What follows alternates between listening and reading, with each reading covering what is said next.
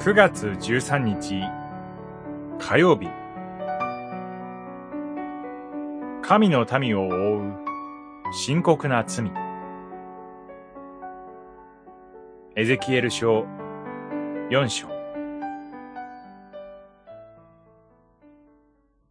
大麦のパン菓子のようにそれを食べなければならない。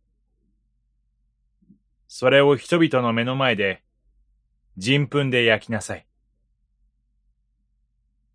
四章、十二節。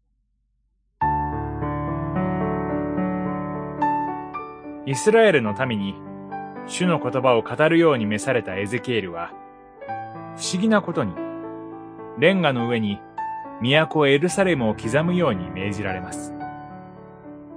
これを包囲し、陣営を設けて城壁を崩すための波状土を配備するようにと言われるのです。これらはすべて主がエルサレムに敵対しており、その結果、実際にこの都が敵によって包囲され、攻め滅ぼされることを示しています。エゼキエルという預言者は、ただ主の言葉を語るだけではなく、このような象徴的な行為を繰り返し主から命じられた預言者でした。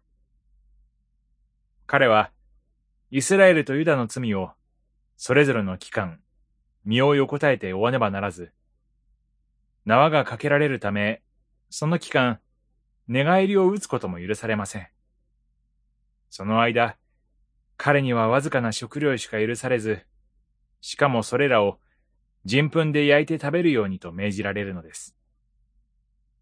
このように、やがて民は敵に攻められる中で、水や食料に欠乏し、追いやられた先の国々で、汚れたパンを食べることになります。ここで、エゼキエルに命じられた行為の内容の厳しさからも、民の罪がどれほど醜いものであったかを突きつけられます。私たちに必要なことも、自らの罪深さの中で、悔い改めて、心から主に立ち返ることです。祈り。神よ。あなたに反逆する愚かな罪人を、心からあなたに立ち返らせてください。